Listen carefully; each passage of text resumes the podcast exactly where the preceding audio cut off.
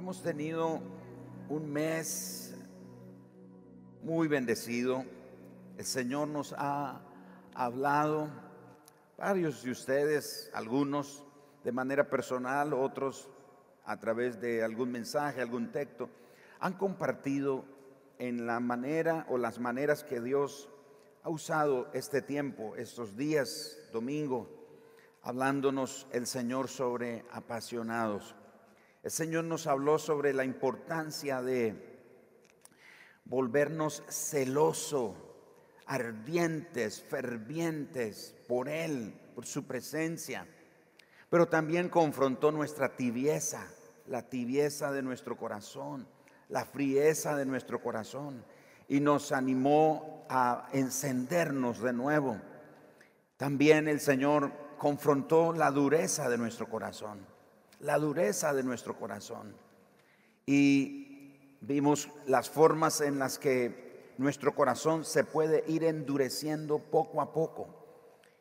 El ser sobreexpuesto a la verdad de Dios y no experimentar ningún cambio en nuestra vida, eso va provocando en nosotros una dureza en nuestro corazón, al punto que ya no sentimos nada por Dios, ya no nos apasiona nada por Dios. Y nos volvemos religiosos, nos volvemos a personas que por costumbre, mecánicamente nos acercamos a Dios, pero hemos perdido esa pasión, ese esmero, ese deseo de acercarnos a Él. Hoy quiero invitarlos a ir al libro del profeta Isaías en el capítulo número 2 y en ese capítulo vamos a extraer en los siguientes minutos tres principios, tres verdades acerca de Dios y acerca de nosotros. Y hay algo que Dios nos está invitando a hacer en este capítulo y los animo para que vayan conmigo a esa escritura. Capítulo 2 del libro de Isaías. Básicamente este capítulo está diciendo, ven y subamos al monte de Dios ven y subamos a la casa de Dios. Pero el monte, la casa de Dios, se refiere en principio a la presencia de Dios, a Dios mismo. Así que podríamos decir, venid, subamos a Dios. Ahora, cuando decimos subamos a Dios, no estamos diciendo que vamos a colocar a Dios en un lugar alto para que lo podamos ver. A Él no lo podemos subir porque Él es altísimo.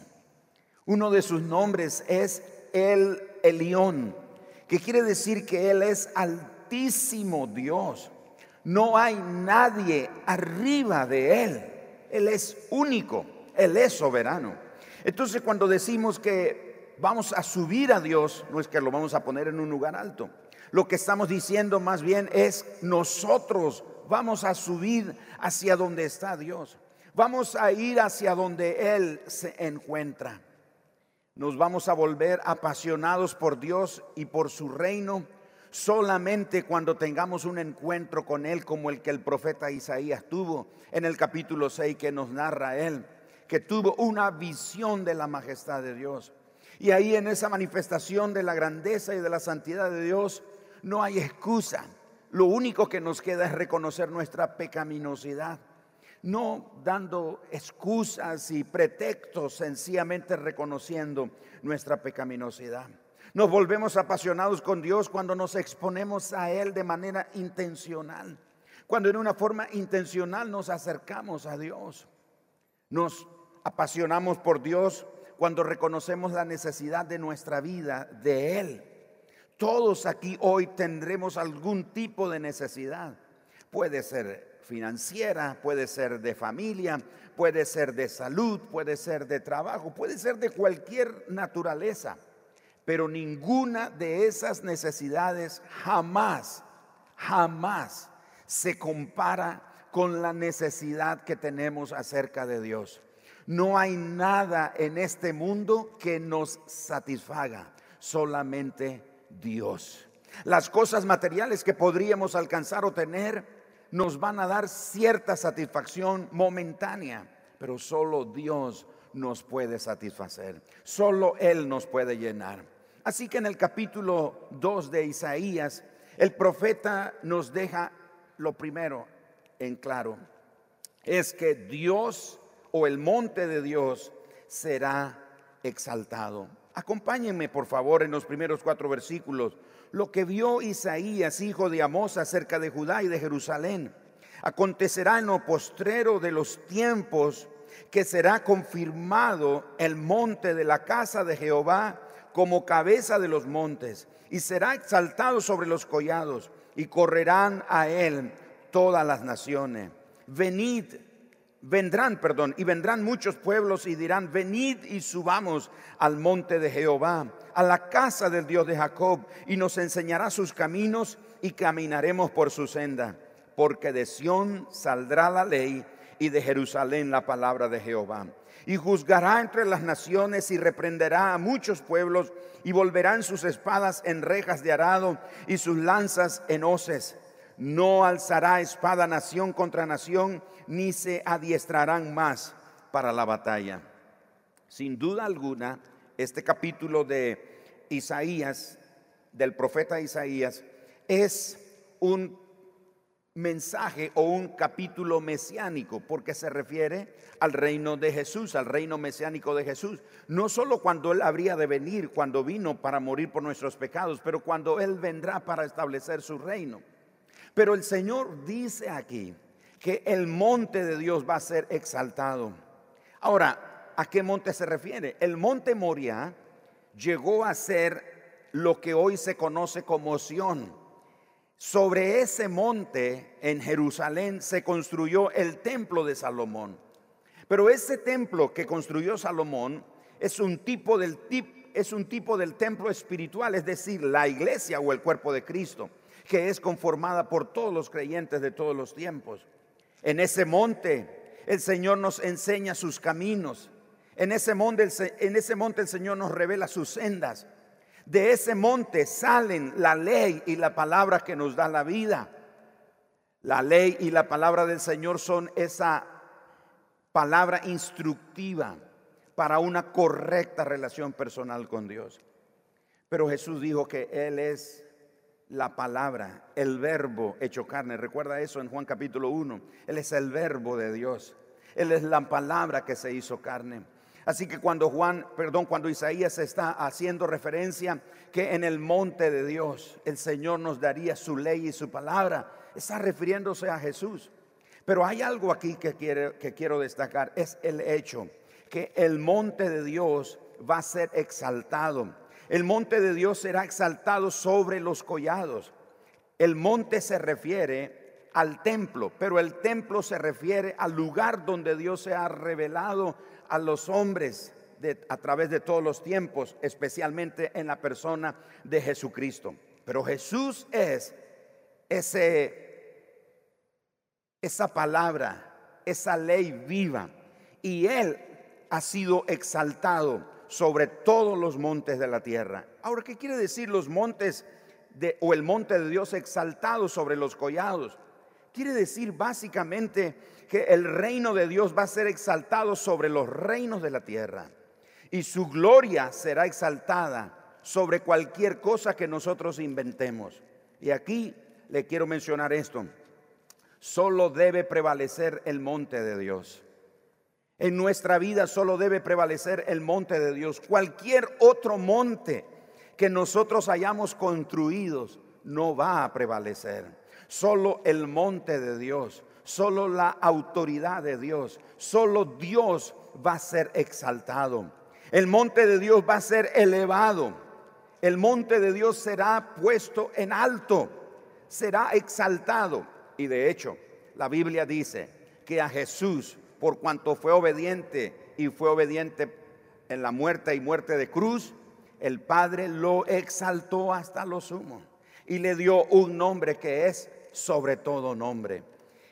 El monte de Dios, que representa su casa, representa su presencia, representa su gloria, representa su palabra, representa su dignidad, representa su santidad, representa su palabra, representa a su Hijo, el verbo hecho carne.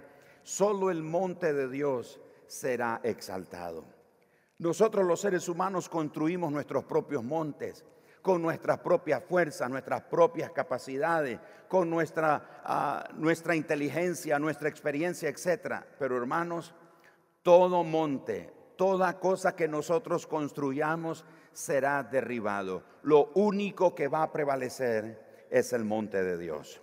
Segundo, quiero dejarte aquí que solo Dios va a ser exaltado. No solo su monte, no solo lo que representa a Él su gloria, pero Él mismo como Dios, como persona, será exaltado. Capítulo 2 de Isaías, versículo 5, por favor. Venid, oh casa de Jacob, y caminaremos a la luz de Jehová. Ciertamente tú has dejado tu pueblo, la casa de Jacob, porque están llenos de costumbres traídas del oriente y de agorreros, como los filisteos, y pactan con hijos extranjeros. Su tierra está llena de plata y oro, sus tesoros no tienen fin también está su tierra llena de caballos y sus carros son innumerables. Además, su tierra está llena de ídolos y se han arrodillado ante la obra de sus manos y ante lo que fabricaron sus dedos. Y se ha inclinado el hombre y el varón será humillado. Por tanto, no los perdones. Métete en la peña, escóndete en el polvo de la presencia temible de Jehová y del resplandor de su majestad. La altivez de los ojos del hombre será abatida y la soberbia de los hombres será humillada y Jehová solo será exaltado en aquel día. Solo Él será exaltado en aquel día. Ahora, el, el profeta Isaías está haciendo referencia a unos detalles que no tendría el tiempo para dárselos todos con lujos de detalles, pero le puedo mencionar algo. Él habla de una prosperidad que la nación estaba experimentando. El profeta Isaías capítulo 6 dice, en el año que murió el rey Usías, el capítulo 2 de Isaías está haciendo referencia a los tiempos de prosperidad, una prosperidad que el pueblo de Israel experimentó bajo el reinado del rey Usías.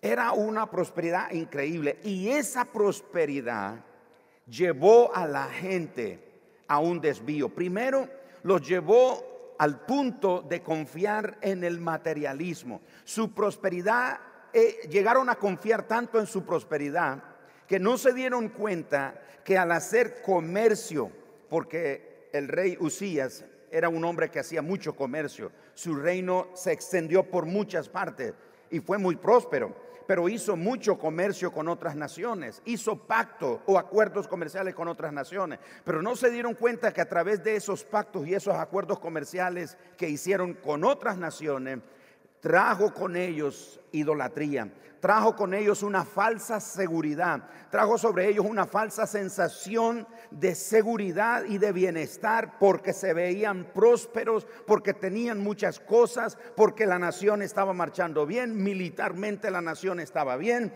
económicamente la nación estaba bien, etcétera, etcétera. Y ellos llegaron a corromperse sin darse cuenta. Y Dios tiene que confrontarlos por medio del profeta Isaías y decir que el hombre con toda su riqueza y con toda su prosperidad será humillado y que solo Dios será exaltado. Porque llega el momento cuando nos sentimos tan prósperos que pensamos que no necesitamos a Dios, que pensamos que todo está bien y no necesitamos de Dios o convertimos a Dios cualquier cosa y caemos en la idolatría.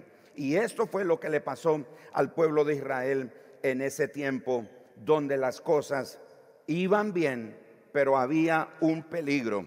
Ellos comenzaron a caer en el materialismo, en el consumismo, y ese materialismo, ese consumismo, por causa de la prosperidad que ellos experimentaban, los llevó a descuidar su relación personal con Dios.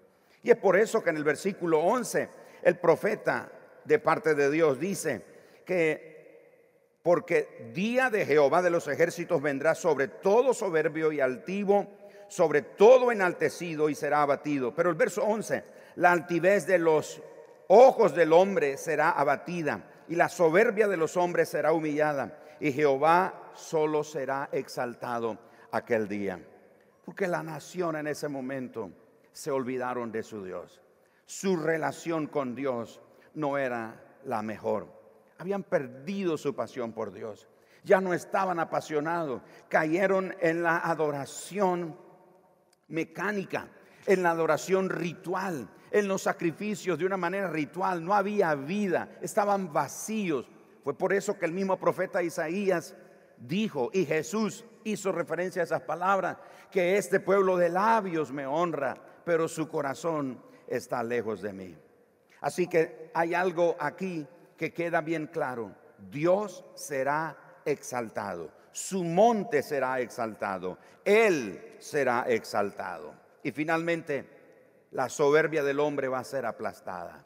Capítulo siempre 2 de Isaías.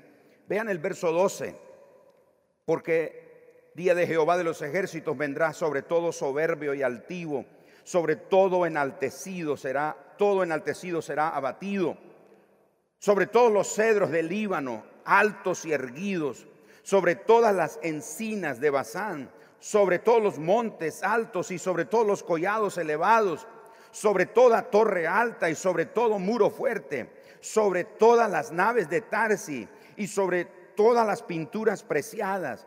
La altivez del hombre será abatida y la soberbia de los hombres será humillada y solo Jehová será exaltado en aquel día y quitará totalmente los ídolos y se meterán en las cavernas de las peñas y en las aberturas de la tierra por la presencia temible de Jehová y por el resplandor de su majestad, cuando Él se levante para castigar la tierra. Aquel día arrojará el hombre a los topos y a los murciélagos sus ídolos de plata y sus ídolos de oro que le hicieron para que adorasen. Y se meterán en las hendiduras de las rocas y en las cavernas de las peñas por la presencia formidable de Jehová y por el resplandor de su majestad cuando se levante para castigar la tierra. Y finalmente dice, dejaos del hombre cuyo aliento está en su nariz, porque ¿de qué es el estimado? En una palabra, Dios aplastará todas nuestras pretensiones. Dios aplastará el poder que creemos tener. Pero ese poder, esas pretensiones, esa prosperidad, esa idolatría están en completa rebeldía contra Dios. Cuando la Biblia aquí habla de los cedros y las encinas, simbolizan el orgullo y la autosuficiencia del ser humano. Los montes y los collados aquí simbolizan los reinos de la tierra que gobiernan con soberbia y con confianza en sí mismos. Pero el Señor dice que todos ellos serán derribados. Y Él nos invita que dejemos de confiar en el hombre. El Señor nos recuerda la fragilidad del hombre. Una vez que el aliento del hombre cesa en su nariz, su vida y su poder se desvanecen. Y el único que permanece es Dios. El único refugio que permanece es Dios. Todos aquí hoy tenemos que reconocer, pedir, suplicar al Señor que su monte sea levantado. Hoy le vamos a pedir al Señor que cualquier montecito que nosotros hemos hecho, y un monte representa nuestro esfuerzo, nuestros logros, nuestras capacidades, pero se pueden convertir en un ídolo se pueden convertir en algo que nos desvíe de nuestra relación con Dios. Le vamos a pedir al Señor que derribe todo monte en nosotros, que destruya, que aplaste todo monte de nosotros y que el único monte que prevalezca es el monte de Él, a donde vamos a subir, que es su presencia, es su majestad el profeta Isaías hace referencia por lo menos en dos o tres ocasiones en solo ese capítulo diciendo la presencia temible de Dios, la presencia formidable de Dios y el resplandor de su majestad. El pueblo de Israel en ese momento se había olvidado. Ellos entraban al templo, ellos ofrecían sacrificios, ellos creían en Dios, pero ellos se habían olvidado y habían perdido de vista algo importante la presencia temible, la presencia formidable y el resplandor de la majestad de Dios. Y eso solo lo podemos ver cuando subimos al monte de Dios. Cuando el monte de Dios es el que está elevado en nuestra vida. Segundo, vamos a pedirle al Señor que sea Él el que se levante. Que Él sea exaltado sobre nosotros. Y vamos a pedirle a Él que Él nos humille. Que quebrante todo nuestro orgullo.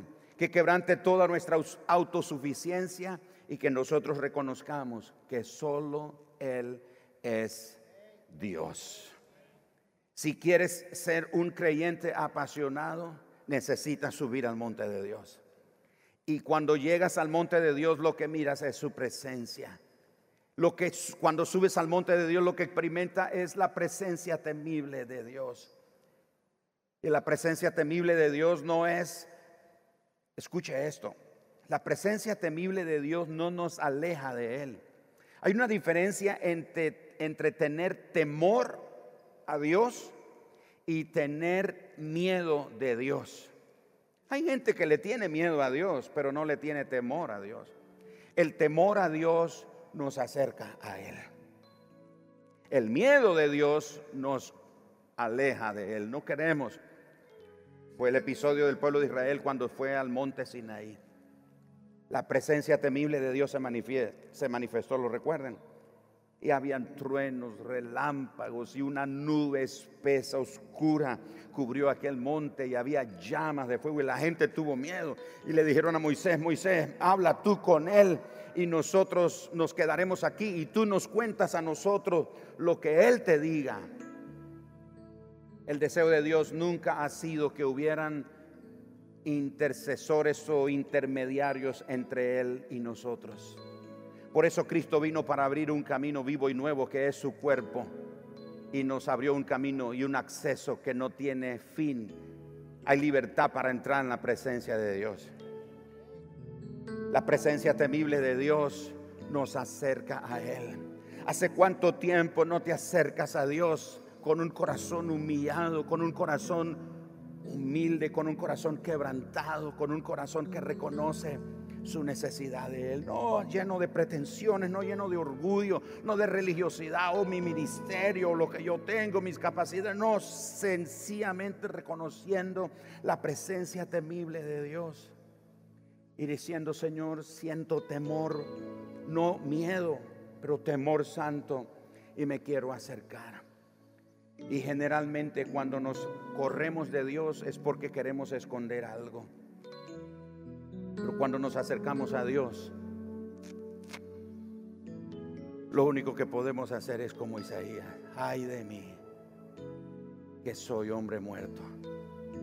Porque siendo un hombre de labios inmundos y habitando en medio de un pueblo que tiene labios inmundos, han visto mis ojos al Señor, Jehová de los ejércitos, sentado sobre un trono alto y sublime. Yo creo que Dios nos puede dar una visión espiritual, por supuesto. En mi vida he tenido muchas visiones. No me puedo apoyar solo en una visión. La mayor revelación es la palabra escrita. Pero he tenido visiones. Pero ¿cuándo fue la última vez que tuviste una visión de la gloria de Dios en tu vida? De la presencia de Dios. Porque ahí en la presencia de Dios no hay no hay excusas, no hay pretexto. En la presencia de Dios, lo único que podemos reconocer es lo pequeñito que somos, lo débiles, lo frágiles que somos. Vamos a pedir al Señor que aplaste toda confianza en nosotros mismos. Deje de confiar en el hombre no confíe en el hombre. Y eso no significa que usted no va a tener buenas relaciones con las personas, pero no confíe en el hombre. Confía solo en Dios.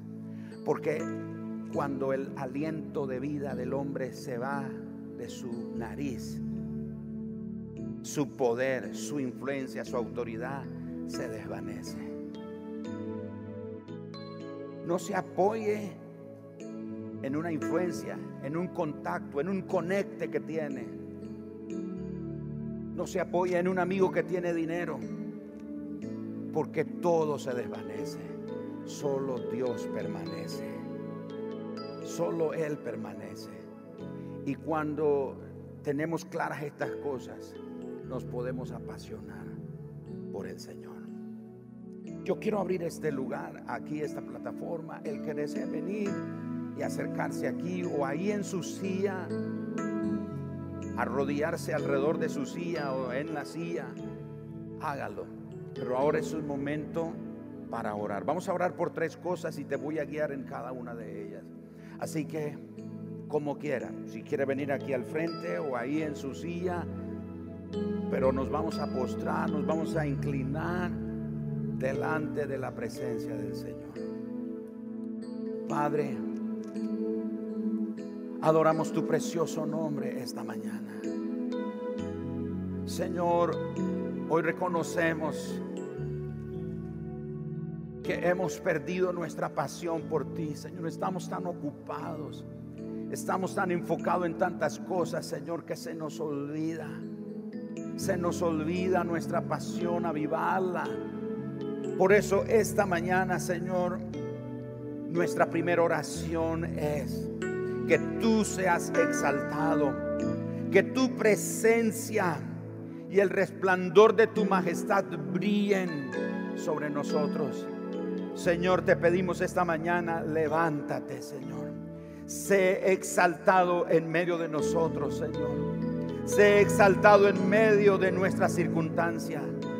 Tú, tu monte, tu gloria, tu majestad sea exaltado. Señor, exáltate tú. Levántate sobre todo, sobre toda autoridad, sobre todo poderío, humano o espiritual, sobre toda fortaleza sobre todo apoyo en el que nosotros nos hemos apoyado, sobre todo apoyo en el que nosotros hemos confiado, sea este humano, sea este material, sea este espiritual, de cualquier índole, Señor, te pedimos que solo tú, que solo tú brilles, que solo tú permanezcas Señor, levantamos tu nombre esta mañana, esta comunidad de creyentes, esta congregación, te pedimos, Señor, exáltate sobre nosotros, exáltate en medio de nosotros, Señor, que brille la luz de tu presencia.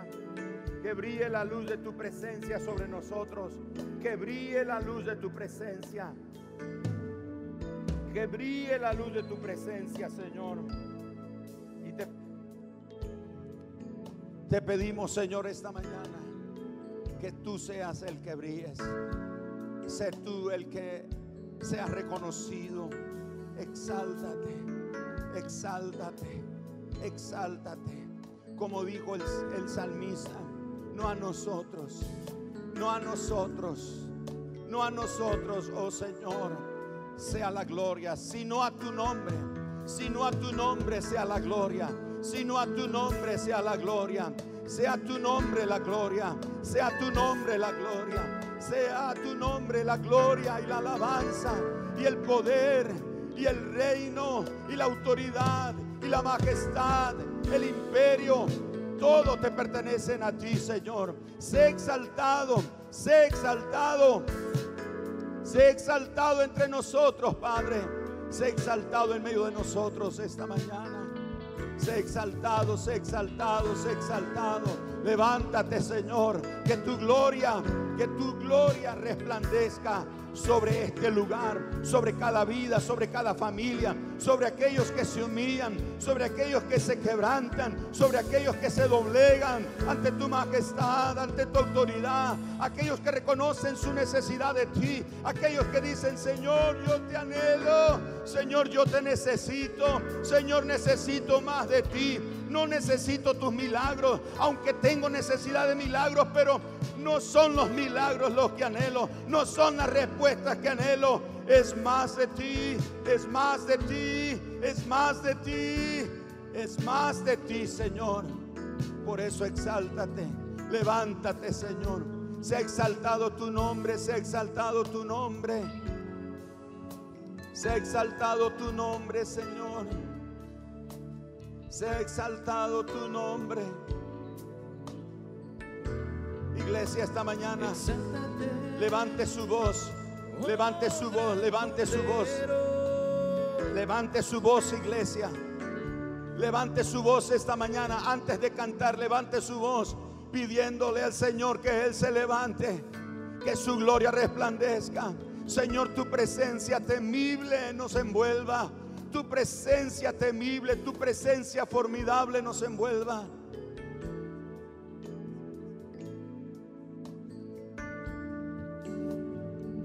Vamos, no sea tímido en su oración. No sea tímido en una oración como esta. Y no es común hacer una oración como esta.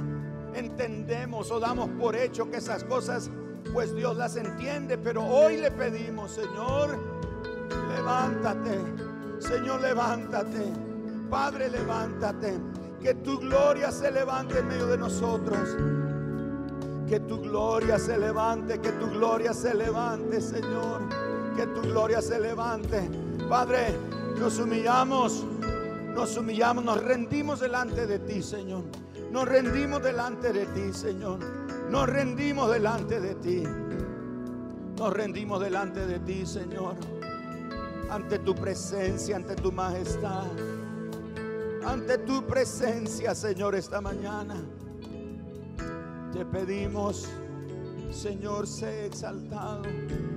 Solo tú sé exaltado, Señor. Señor, derriba todo monte que hemos levantado. Derriba todo monte.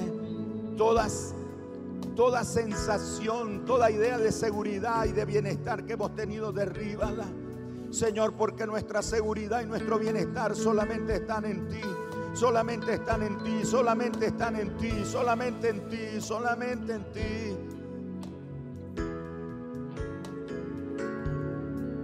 buscamos a ti, Señor. Te buscamos a ti esta mañana y te pedimos, levántate, Señor. Sé exaltado, sé exaltado, sé exaltado, sé exaltado, Señor. Exaltado. Tu monte, tu monte se ha levantado. Tu reino, tu reino se ha levantado en medio de nosotros. Tu justicia, tu reino tu poder, tu majestad, tu autoridad, tu trono. Tu trono sea levantado. Levantamos tu trono. Levantamos tu trono, Señor. Exaltamos tu nombre. Exaltamos tu gloria esta mañana con nuestras palabras de oración, con nuestro corazón, con nuestra adoración. Levantamos tu nombre, Señor. Y ahora, Padre, te pedimos en nuestra siguiente oración. Señor, que nos apasionemos otra vez por ti. Que nos apasionemos otra vez por ti. Perdona nuestra dureza de corazón, perdona nuestra tibieza. Perdona nuestra apatía, Señor. Perdona nuestro conformismo. Perdona, Señor, nuestra negligencia. Perdona nuestra frieza, nuestra tibieza espiritual. Padre, te pedimos que si no está en nosotros, entonces enciéndelo tú otra vez. El fuego de tu pasión, Señor. Si no está en nosotros, si sentimos que no se puede encender, toma del carbón encendido y que con ese carbón toque nuestros labios otra vez, Señor. Padre, vuelve a encender nuestros corazones para amarte a ti, para confiar en ti, para esperar en ti para agradarte a ti. Señor, que nos apasionemos por las cosas que a ti te apasionan. Que volvamos a encendernos, que volvamos a arder por las cosas que arden en tu corazón, Señor. La verdad, la justicia, la santidad, el amor la misericordia, la compasión por los abatidos, la compasión por los quebrantados de corazón, la compasión por los cautivos, la compasión por los enlutados, la compasión por los afligidos. Señor, que nos volvamos a apasionar por la compasión que tú tienes por los pobres, por los desamparados, por los necesitados, por los enfermos, por los presos, por los pecadores no arrepentidos. Señor, que nos volvamos a apasionar por lo que a ti te apasiona.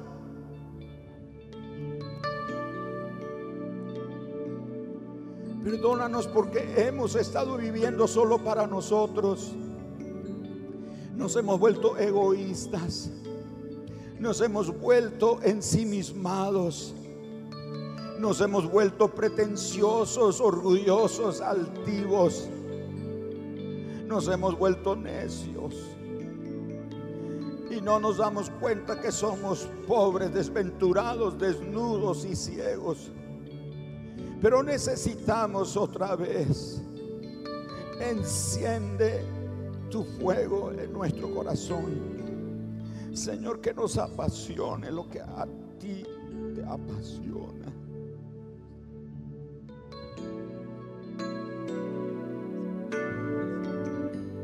Que nos duela lo que a ti te duele. Que nos acongoje lo que a ti te acongoja.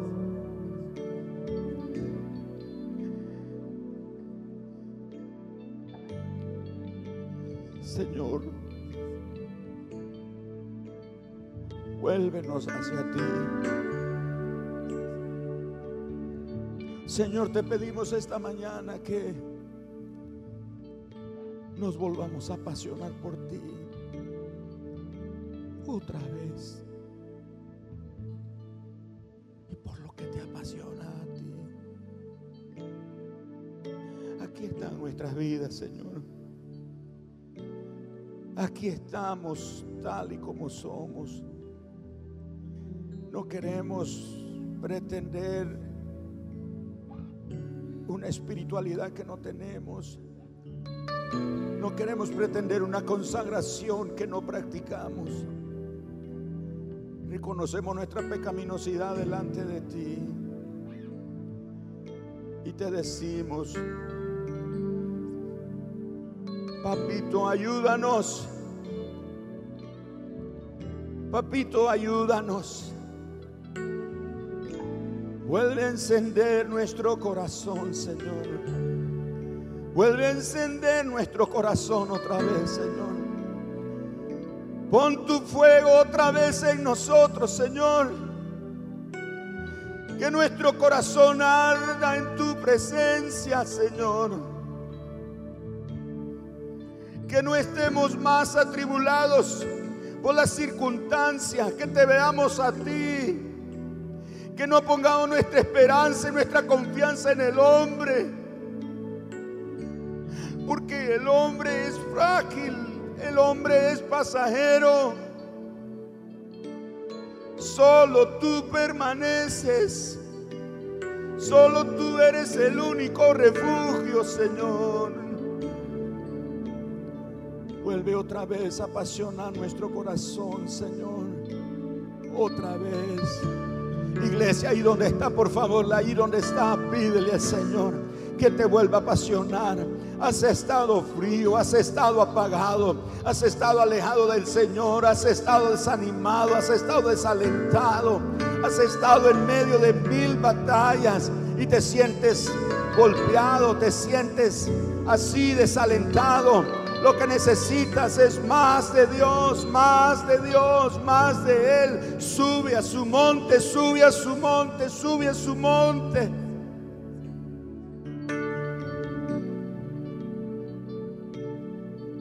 Subimos delante de ti, Padre, subimos delante de ti.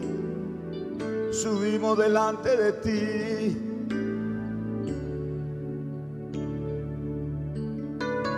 Padre, apasiona nuestro corazón otra vez.